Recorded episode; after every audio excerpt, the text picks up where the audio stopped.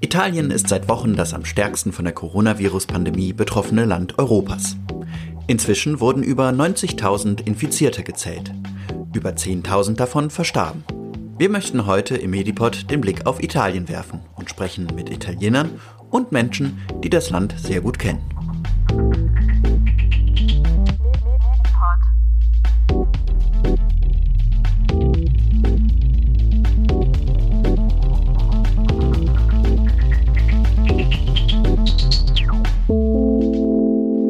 Medipod, der Podcast für Medizin. Hallo und herzlich willkommen zu einer neuen Ausgabe von Medipod aktuell Coronavirus weltweit. Jede Folge werfen wir den Blick auf ein anderes Land und sprechen mit jungen Menschen vor Ort. Es hat etwas gedauert, bis wir unsere Folge zu Italien fertig hatten. Denn weil Italien besonders betroffen ist, haben wir uns die Zeit genommen, mit mehreren Menschen über die Situation vor Ort zu sprechen. Für die heutige Folge habe ich zunächst Leo angerufen. Leo kommt aus Rom und war bis Ende Februar noch in Italien. Inzwischen ist er in Deutschland, weil er hier ein Auslandssemester absolviert. Ich habe ihn zunächst gefragt, wie seine Familie in Rom die Situation gerade erlebt. Meine Familie ist in Rom und die Situation in Rom ist nicht, nicht so schlimm wie in, in der Lombardei, in Mailand zum Beispiel aber auch in Rom natürlich äh, alle die Geschäfte äh, sind geschlossen und zum Beispiel mein Vater geht einkaufen nur einmal alle, alle zehn Tagen. Und für die Einkaufen muss man eine Stunde oder mehr warten, bevor in den Supermarkt einzukommen. Äh, und so ist es schwierig, aber die, die Polizei äh, kontrolliert immer die Abstand äh, und deshalb hoffe ich, dass ist nicht so riskant. Meine Mutter kann da, meine Mutter darf äh, zu meinem, meinen El meinen Großeltern gehen, weil sie könnten nicht einkaufen gehen. Meine Familie ist besorgt, vor allem meine, meine Mutter, die zu meinen Großeltern gehen muss und sie hat ein bisschen Angst, meine äh, Oma zu anzustecken.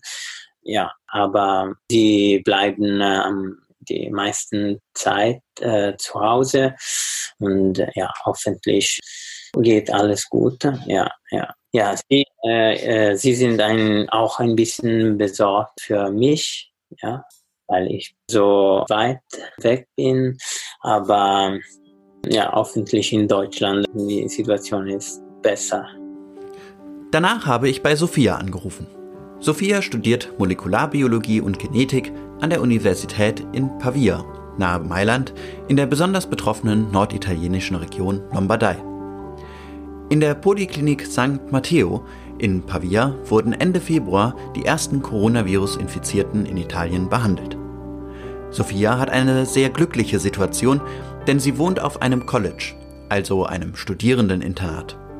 Hier haben die Studierenden viel Platz und dürfen sich, wenn sie die Abstandsregeln einhalten, auch noch treffen. Denn das College ist autark vom Rest der Stadt. Bislang gab es hier keine Fälle. Die Studierenden werden mit Frühstück, Mittag und Abendessen von der eigenen Kantine versorgt. Das Gelände des College verlässt Sophia nicht. Wir müssen nicht Essen kaufen gehen, wir müssen nicht rausgehen. Wir können auch einen Spaziergang hier im Innenbereich des College an der frischen Luft machen, denn wir haben einen Garten.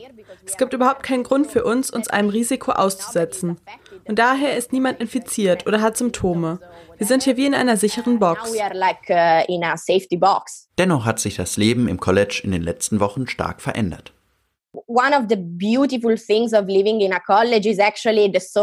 Besonders schön am Leben in einem College sind natürlich die sozialen Aktivitäten und die Geselligkeit hier.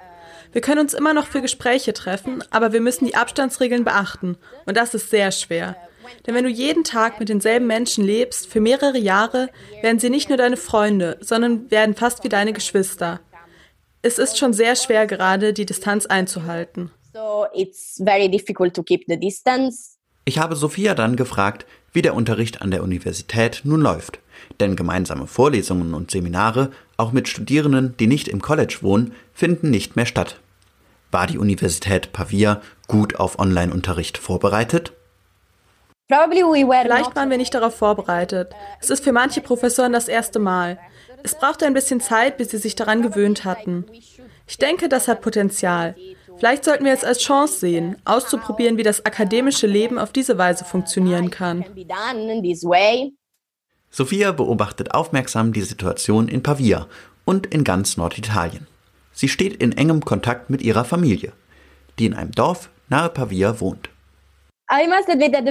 Ich muss zugeben, ganz am Anfang war ich nicht so glücklich, weil natürlich ist die Situation gerade sehr schlecht.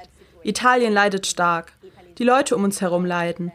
Doch ich habe versucht, das Beste aus der Situation zu machen. So habe ich mich in all die kleinen alltäglichen Sachen gestürzt, für die ich sonst keine Zeit habe. Ich habe viel gelesen, viel geschrieben, habe mich künstlerisch ausprobiert. Normalerweise habe ich ein sehr beschäftigtes Leben, wie viele von uns Studierenden. Alles ist sehr gedrängt, da ist keine Zeit für mich selbst. Ich denke, die aktuelle Situation gibt mir die Chance, Teile von mir zu entdecken, die ich vorher nicht kannte. Ich denke, das wird auch Folgen haben, wenn das hier alles vorbei ist wenn wir wieder mit unserem Leben starten, werden viele von uns auf das, was sie normalerweise machen, eine andere Sichtweise haben. Die Italiener versuchen sich von der Situation in ihrem Land nicht unterkriegen zu lassen. Uh, wir Italiener versuchen optimistisch zu bleiben und nicht zu uh, depressiv zu werden. Natürlich leiden wir sehr stark. Ich weiß nicht, ob ihr das gesehen habt, die Bilder aus der Stadt Bergamo uh, mit den Militärfahrzeugen, die die ganzen Särge aus der Stadt gefahren haben. Das war schrecklich. Aber gleichzeitig versuchen wir uns nicht zu stark darauf zu fokussieren. Viele von uns leiden, aber wir müssen optimistisch bleiben. Jeden Morgen haben wir Flashmobs auf unseren Balkonen und singen. Auch zur Aperitivzeit. Die Aperitivzeit ist ein typischer italienischer Brauch. Da treffen wir uns sonst auf Getränke und Snacks kurz vor dem Abendessen. Das haben wir nun mit unseren Freunden online. Wir singen zusammen, um gut gelaunt zu bleiben und uns daran zu erinnern, dass wir diese Situation meistern werden uns gegenseitig Hoffnung zuzusprechen, auch zu denen, die am meisten leiden. Manchmal weiß ich nicht, wie ich mich fühlen soll. Manchmal denke ich, ich sollte trauern, weil ich dann sensibel für die Situation bin. Aber auf der anderen Seite muss ich auch gut gelaunt bleiben und Sachen tun, die mir gut tun. Es ist schwierig, dazwischen eine Balance zu finden. Unverständnis zeigt Sophia für Menschen, die zu leichtfertig mit der Situation umgehen. Manche von uns, besonders ältere Menschen, sagen in Interviews, uh, ich fürchte mich nicht zu sterben, denn ich bin sehr alt, mein Leben war gut und ich bin zufrieden damit. Deshalb möchte ich rausgehen und mich nicht um das Coronavirus scheren. Wenn ich infiziert werde und sterbe, ist das in Ordnung. Aber das Problem an dieser Einstellung ist nicht, dass du sterben wirst. Das Problem ist, dass du ein Risiko in Kauf nimmst, das auch Konsequenzen für andere Menschen haben könnte. Vielleicht bin ich dazu direkt, aber wenn du aufgrund der Covid-19-Infektion sterben möchtest, dann kannst du das machen. Aber wenn du damit das Leben anderer gefährdest, dann darfst du das nicht. Sind die Italiener zu Beginn der Krise generell zu leichtfertig mit der Situation umgegangen? Ganz zu Anfang, glaube ich, haben einige nicht begriffen, in welche schwierige Lage wir hineingerutscht sind. Ich kann da niemandem einen Vorwurf machen. Jeden Tag kamen neue Nachrichten und Regeln. Die Situation veränderte sich sehr schnell. Nicht alle haben ständig die Zeitung gelesen oder Nachrichten zur rechten Zeit geschaut. Aber ich war sehr verärgert, als ich gesehen habe, dass Menschen, als die Lombardei abgeschottet wurde, Züge in den Süden genommen haben, um in ihre Heimat zurückzufahren. Sophia hat auch Hoffnung, dass die Krise etwas in den Menschen verändern könnte. Ich denke, es ist eine sehr schwierige Situation, in die wir geraten sind. Aber es ist auch eine Situation, in der wir unsere Menschlichkeit wiederentdecken können. Wir können wahrnehmen, dass wir doch alle gleich sind und das Virus nicht zwischen arm und reich unterscheidet, zwischen Italienern oder Menschen aus anderen Ländern in Europa, zwischen alt oder jung. Da macht es keinen Unterschied. It doesn't make any difference. Zum Schluss unseres Interviews hat Sophia noch auf eine Spendenkampagne hingewiesen, die sie und ihre Mitstudierenden ins Leben gerufen haben. Meine Freunde aus dem College und ich, der Direktor unseres Colleges und ehemalige des Colleges, haben eine Spendenaktion organisiert für das Krankenhaus St. Matteo hier in Pavia, welches an vorderster Front kämpft. Wir haben ein Konto eröffnet, von dem das Geld direkt an das Krankenhaus geht, jeder Cent, um zum Beispiel Beatmungsgeräte anzuschaffen und dem Virus damit entgegenzutreten. Uh, Alle Informationen zu der Spendenkampagne habe ich in die Shownotes dieser Folge gepackt.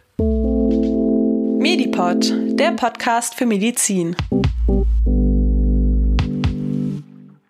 Vanessa hat in Italien Politikwissenschaften studiert. Daher kennt sie das Land ziemlich gut. Gerade schreibt sie ihre Masterarbeit über die Rolle des italienischen Staatspräsidenten. Vor vier Wochen ist sie aus Mailand nach Deutschland zurückgekehrt.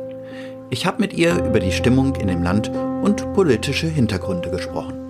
Also ich war selbst dann ja auch in Mailand äh, mit der U-Bahn unterwegs gewesen, mit den öffentlichen Verkehrsmitteln und habe selbst so gedacht, boah, ob die Italiener jetzt nicht ein bisschen übertreiben. Also die Leute haben wirklich einen schon auch verängstigt angeschaut, Abstand gehalten, wenn man zu nahe gekommen ist, schon fast, fast einen angefaucht gehabt und ich dachte, boah, ist das nicht ein bisschen übertrieben? Hände waschen und ähm, Abstand halten so ein bisschen ist ja in Ordnung, aber muss man sich irgendwie so auch ganz äh, schon fast verschleiern. Viele haben dann auch einen Schal um den Mund gemacht. Ähm, es hat ganz, ganz viele viele Leute mit ähm, wirklich Atemmasken, also mit ähm, Schutzmasken gesehen. Ähm, da war ich selbst so ein bisschen wo ich mir dachte, ist das nicht ein bisschen Panik mache oder sonst was. Aber ich glaube, die ersten Fälle haben die Leute da auch schon bereits sehr, sehr stark aufgerüttelt gehabt, gerade in so einer wirtschaftsstarken Region, wie das halt auch in, in Mailand der Fall ist, wo ja auch 40 Kilometer von Mailand entfernt sozusagen das erste Dorf war, was abgeriegelt worden ist in Italien. Also das war ja sozusagen vor der Tür vor Mailand sozusagen. Am 22. Februar nahm die Corona-Epidemie in Italien ihren Ausgang in der Gemeinde Codogno nahe Mailand. Hier wurden die ersten Infizierten gemeldet. Kurz darauf wurden Schulen und öffentliche Lokale geschlossen und erste Gemeinden abgeriegelt. Am 4. März wurden dann in ganz Italien Schulen und Universitäten geschlossen. Am 8. März wurden viele Provinzen im Norden Italiens sowie die gesamte Lombardei abgeriegelt. Am 10. März traten diese Regelungen dann in ganz Italien in Kraft. Seitdem steht das Land so gut wie still. Dann, als dann ähm, entschieden worden ist, okay, Italien wird sozusagen ganz abgeriegelt, nicht nur einzelne Ortschaften, sondern wir sprechen über das ganze Land, kam so eine Art Flucht auf. Also man sieht im Internet zum Beispiel auch Videos aus Mailand, wo es hieß, okay, die Lombardei wird abgeriegelt, wo Leute noch an einem Sonntag panisch in den letzten Zug Richtung Süden eingestiegen sind, um zu ihren Familien zu kommen. Weil gerade in Norditalien natürlich sehr, sehr viele Universitäten sind und sehr, sehr viele süditalienische Studenten in Norditalien studieren. Und dann haben sie sich natürlich entschieden, okay, wenn hier alles abgeriegelt wird, dann wollen wir lieber zu Hause sein. Und eigentlich war das gerade wahrscheinlich auch ein sehr, sehr großes Risiko, was sie damit eingegangen sind, weil sie dadurch das Virus auch teilweise vom Norden in den Süden getragen haben und somit natürlich in ganz Italien es dann auch zu weiteren Fällen gekommen ist. Der Stillstand des kompletten Landes trifft die italienische Wirtschaft hart. Viele Unternehmen stehen vor dem Aus.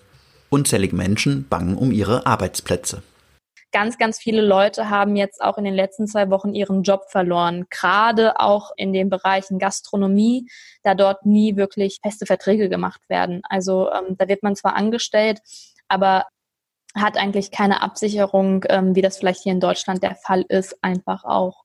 Und ähm, das ist ein sehr, sehr großes Risiko und vor allen Dingen wird dieses Problem in Italien die Jugendarbeitslosigkeit natürlich noch ein bisschen höher nach oben bringen, da gerade Jugendliche oder junge Erwachsene natürlich in dem Gastronomiebereich auch gearbeitet haben, auch sogar nach ihrem Studium.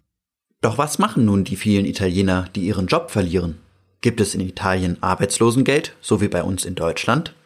Also in Italien wurde jetzt durch das ähm, und durch die neue Regierung beziehungsweise die Vorgängerregierung vor der jetzigen, aber mit dem Movimento Cinque Stelle ein sogenanntes Reddito della Cittadinanza eingeführt und dieses ist vergleichbar oder soll vergleichbar sein mit Hartz IV, aber es ist nicht vergleichbar mit Hartz IV. Also es ist kein Sicherungssystem wie bei uns in Deutschland, dass man sozusagen hundertprozentig sicher sein kann, auf eine Art und Weise eine Absicherung zu finden, wenn man auch einen gewissen Zeitraum gearbeitet hat.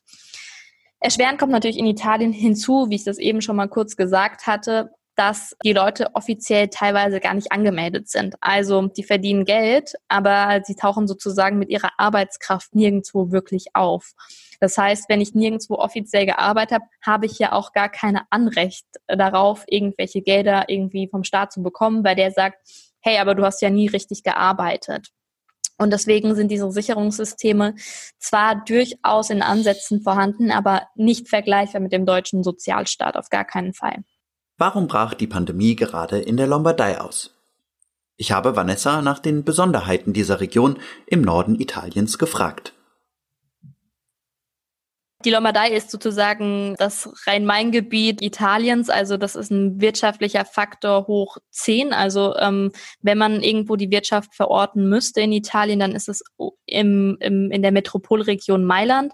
Da sind zahlreiche Firmen ansässig, ähm, ganz, ganz viele Firmen auch aus dem Ausland natürlich und natürlich auch chinesische Firmen, ganz, ganz viele. Das ist auf jeden Fall ein großer Aspekt, die wirtschaftlichen sozusagen Verbindungen nach China, die sehr, sehr groß sind. Vielleicht auch noch interessant, vor gut vier Wochen war auch in Mailand die Fashion Week gewesen und die hatte zum Beispiel diesjährigen Partner China auch gehabt. Das heißt, da war auf jeden Fall auch eine sehr, sehr starke Verbindung jetzt auch in der Modebranche sehr, sehr aktiv. Viele Medien diskutieren nun, ob die starken wirtschaftlichen Verbindungen nach China und die vielen chinesischen Arbeiter in Norditalien Grund dafür waren, dass die Epidemie gerade dort ausbrach. Häufig wird kritisiert, dass viele Chinesen in Norditalien schwarz arbeiten und deshalb bei Symptomen vielleicht nicht das Gesundheitsamt aufsuchten, um sich testen zu lassen. Und wenn du dieses Thema Schwarzarbeiter aus China ansprichst, dann stimmt das auf Norditalien bezogen auch. Also da gibt's auch, also es ist kein, kein Geheimnis, sehr viele Firmen, die äh, diese Made in Italy Klamotten produzieren, wo wirklich Chinesen äh, massenhaft arbeiten. Das sind teilweise vielleicht auch Schwarzarbeiter, das kann man nicht hundertprozentig sagen, aber natürlich eine sehr, sehr große Anzahl an Menschen, die in, aus China ursprünglich stammen und jetzt in Italien arbeiten gerade auch mit dem chinesischen Neujahrsfest waren wahrscheinlich sehr, sehr viele Leute vielleicht doch auch in ihrer Heimat gewesen und sind dann sozusagen wieder zurückgekommen, gar nicht gemerkt, dass sie vielleicht erkrankt waren. Ein Faktencheck der Tagesschau zeigt jedoch, dass es bislang keine ausreichenden Hinweise oder Belege dafür gibt, dass Chinesen das Virus in die Region brachten. In den Gemeinden, in denen das Virus um den 20. Februar herum zuerst auftrat, gab es keinen Fall unter den dort lebenden Chinesen. Darüber hinaus leben in besonders schwer betroffenen Städten wie Bergamo eher wenige Chinesen im Vergleich zu Mailand oder Prato, die nicht so stark betroffen sind. Die Gefahr besteht jedoch, dass Rechtspopulisten nun Ressentiments gegenüber Chinesen schüren. Viele greifen bereits die These auf, Chinesen könnten das Virus nach Norditalien gebracht haben. Viel wahrscheinlicher scheint, dass italienische Geschäftsleute das Virus einschleppten. Verhängnisvoll könnte dabei gewesen sein, dass Italien besonders früh und konsequent alle Flugverbindungen nach China strich, die Geschäftsleute aber mit Umstiegen über andere europäische Flughäfen weiter einreisen konnten. Ich glaube, das große Problem ist da ähm, nicht unbedingt die Reaktion Italiens, sondern dass eher das große Problem, dass es keine einheitliche ähm, Reaktion der Europäischen Union Union darauf gab. Also ich glaube, es wäre ganz, ganz wichtig gewesen, vielleicht gemeinschaftlich zu sagen, okay, ganz Europa kappt erstmal ähm, die Flüge nach, äh, nach China. Also ähm, das wäre, glaube ich, eine wichtige Entscheidung gewesen. Ich glaube, man kann das nicht als positiv oder negativ bewerten, dass äh, Italien äh, gleich angefangen hat, ähm, die Flüge zu kappen, sondern das ist wirklich ein gemachtes Problem der Europäischen Union ein bisschen, die halt meiner Meinung nach auf jeden Fall auf die ganze Krise viel zu spät reagiert hatte. Doch gibt es für Italien bei all dem Leid auch etwas Positives, was die Italiener aus dieser Krise mitnehmen könnten? Also ich glaube, in der ganzen Krise sollte man das vielleicht beobachten, was die Italiener nicht verloren haben und was wir Deutschen ja jetzt auch schon langsam irgendwie anfangen, ist diese Fröhlichkeit. Also die Italiener gehen auf, die ba auf den Balkon, singen zusammen, musizieren zusammen von Balkon zu Balkon, zeigen sich gegenseitig, wir sind ein Volk, wir sind füreinander da, helfen sich auch einfach mit, mit Worten und sind einfach auf eine virtuelle Art und Weise ganz, ganz nah beieinander, was den Italienern grundsätzlich ja sowieso wichtig ist. Also die lieben es, ähm, zusammen in der Bar zu sein, zusammen zu essen, mit Freunden das Leben zu genießen.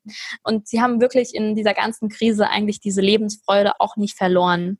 Und es ist immer noch vorhanden. Und ich glaube, Italien wird da noch ein bisschen gestärkter rausgehen aus dieser Krise dann, weil sie wissen, okay, wir schaffen es, viele Krisen zu überwinden. Wir schaffen es, politische Krisen zu überwinden. Wir schaffen es, ja, was, wenn wir sozusagen in die Geschichte zurückschauen, auch äh, terroristische ähm, Krisen zu überwinden. Wir schaffen das mit unserer Art, wie wir leben, Krisen zu überwinden und dabei trotzdem noch voll und ganz irgendwie ein Mensch zu sein und unsere Fröhlichkeit nicht zu verlieren. Und ich glaube, das wird die Italiener äh, nachhaltig prägen als, als Volk einfach und vielleicht auch die Idee von Norden und Süden ein bisschen weiter äh, wieder zusammenbringen, weil natürlich ein sehr, sehr großes Nord-Süd-Gefälle da ist, weil in dieser Krise sind ja, ist ja gerade der Norden sehr, sehr stark betroffen und dann kann man sagen, Norden wie Süden ähm, sind die Italiener gleich und wir halten alle als ein Volk zusammen. Vielleicht bringt das sozusagen Nord- und Süditalien näher zusammen. Das wäre eine, wär eine schöne Hoffnung, dass es nicht nur heißt, die da im Norden und die da im Süden, sondern wir als ein Italien. Vielen Dank, Vanessa. Als letztes habe ich noch Johanna angerufen. Sie kommt aus Deutschland, studiert aber im Master Renaissance-Studien in Florenz. Sie ist jedoch mit einem der letzten Flüge vor wenigen Wochen nach Deutschland zurückgekommen. Zunächst habe ich sie gefragt, was ihre Freunde über die Situation in Florenz berichten. Von meinen ganzen Freunden, äh, Mitbewohnern und so weiter in Florenz äh, weiß ich eigentlich, dass es allen relativ gut geht. Was natürlich ganz, ganz schwierig ist, ist, dass die Leute gar nicht raus dürfen. Und sämtliche Freunde von mir wurden schon auf der Straße angehalten und mussten dann wirklich nachweisen, dass sie halt zum Einkaufen äh, gehen. Und naja, das ist für die Psyche natürlich keine leichte Situation. Also es war jetzt auch schlechtes Wetter, es hat in Italien auch geregnet und geschneit. Und äh, wenn man dann so gar nicht raus kann, eine Stunde mal, dann geht das natürlich irgendwie auf, auf, ja, auf das Gemüt. Und ich glaube, ein großes Problem ist, dass keiner so richtig weiß, wann es endet. Also das ist jetzt ein Zustand, der drei Wochen schon anhält mit der Ausgangssperre. Und alle sind davon ausgegangen, dass das nach zwei Wochen aufgehoben werden würde. Das heißt, am Anfang haben alle gesagt, wir machen das, das ist ein Opfer, wir bringen das gerne, äh, um unser Gesundheitssystem äh, stabil zu halten. Und inzwischen ist es aber natürlich so, dass es ein Zustand geworden ist, von dem keiner so richtig weiß, wann er eigentlich aufhört. Und ich glaube, dass das auf kurz oder lang eben ja zu einer gewissen Demoralisierung führen könnte. Johanna macht sich große Sorgen um das von ihr so sehr geliebte Italien. Sie fürchtet, dass eine Art nationales Trauma entsteht. In Bezug auf Italien mache ich mir aber gerade Sorgen. Also erstens wird, glaube ich, eine Art nationales Trauma entstehen, vor allen Dingen in Norditalien aufgrund der Situation, dass eben wirklich viele ihren Angehörigen nicht beistehen konnten, in dem Moment, in dem sie dann vielleicht gestorben sind. Wenn ich hierhin zurückkomme, dann äh, finde ich wahrscheinlich irgendwie so einen Scherbenhaufen vor und ganz, ganz viele meiner Freunde wirklich in Arbeitslosigkeit und ohne Perspektive. In Bezug auf Deutschland und Italien bin ich mal gespannt, wie sich die Situation weiterentwickelt, weil ich ein kleines ja, Risikopotenzial sehe im Anstieg der Fremdenfeindlichkeit, also ohne das jetzt irgendwie äh, überdramatisieren zu wollen. Aber natürlich werden aus Italien ja wieder Stimmen laut, dass die EU auch finanziell unterstützen soll. Und leider ist Deutschland immer für viele Italiener so ein bisschen das Gesicht der EU. Und wenn jetzt da ähm, die finanziellen Hilfen vielleicht nicht ausreichend greifen, dann mache ich mir auch Sorgen, dass in der Hinsicht vor allen Dingen bei den Italienern, die sowieso schon antieuropäisch eingestellt sind, sich das eventuell auch gegen Deutschland oder die Deutschen nochmal explizit wenden könnte. Zum Schluss hat Johanna noch einen ganz einfachen Tipp, wie wir Italien nach der Epidemie helfen könnten. Die Tourismusbranche ist ja ein ganz, ganz großer wirtschaftlicher Faktor in Italien und viele Deutsche fahren ja auch eigentlich gerne nach Italien in den Urlaub. Und das mag so banal klingen, aber ein Appell von mir wäre vielleicht einfach so, wenn wir dann wieder frei reisen können und unbesorgt in den Urlaub fahren können, ja, einfach die, die italienische Wirtschaft vielleicht auch als Tourist sozusagen mit zu unterstützen. Zum Schluss dieser Folge möchte ich noch auf ein Thema eingehen, das sowohl Johanna als auch Vanessa stark beschäftigt. Die häusliche Gewalt, insbesondere gegen Kinder und Frauen. Die Gewalt gegen Frauen, die ist in Italien sowieso sehr, sehr hoch. Und da gibt es jetzt auch schon erste Berichte, dass die in dieser Zeit ganz stark angestiegen ist. Und das ist natürlich was, wo wir jetzt erstmal gar nicht groß dran denken, aber ich glaube, das wird auch ganz, ganz böse Folgen mit sich bringen. In Italien ist es ja der Fall, dass Ausgangssperren herrschen und dass die Leute nicht mehr vor die Tür dürfen. Und leider, und es war zum Beispiel auch in China so, sind die ähm, Fälle von häuslicher Gewalt in Italien massiv angestiegen in den letzten zwei Wochen. Und ähm, das ist vielleicht so ein Aspekt, den man auch immer beachten muss, den man vielleicht nicht im Blick hat, wenn man immer diese Ausgangssperren fordert und äh, möchte, sondern dass es vielleicht auch wichtig ist, ähm, jetzt zu Hause zu bleiben, dass es nicht noch weitere Maßnahmen geben muss, damit in äh, wie in Italien nicht die häusliche Gewalt auch in Deutschland ansteigt. Also das ist so ein Aspekt, den ähm, ich ähm, mir jetzt angeschaut hatte und den ich gar, den ich persönlich einfach nicht vor Augen hatte, dass diese häusliche Gewalt einfach stark gestiegen ist, weil es hilft ja keinem, wenn irgendwie man zu Hause bleibt, vom Coronavirus ähm, irgendwie ähm, schützt wird, aber zu Hause von seinem Partner oder auch seiner Partnerin irgendwie zu Tode geprügelt wird. Auch in Deutschland steigt seit Beginn der Krise die häusliche Gewalt. Auf der Website beauftragter-missbrauch.de findet ihr hilfreiche Informationen für den Umgang damit. Ich habe sie in den Shownotes verlinkt. Das war unser Medipod zur Lage in Italien. Ich danke Leo, Sophia, Vanessa und Johanna noch einmal herzlich für die spannenden Interviews. Wenn ihr Fragen oder Anregungen zur Folge habt, schreibt sie uns auf Instagram oder an medipod.lukas-kohlenbach.de. Bald ist auch mein Co-Moderator Dominik wieder dabei. Doch gerade wird er als Intensivkrankenpfleger an der vordersten Front im Kampf gegen das Coronavirus gebraucht. Wenn euch die Folge gefallen hat, empfiehlt sie Freunden und Bekannten, damit noch mehr Interessierte den Medipod hören können. In der nächsten Folge schauen wir nach Frankreich. Bis dahin, immer schön gesund bleiben. Medipod aktuell. Coronavirus weltweit. Täglich neue Folgen, überall, wo es Podcasts gibt.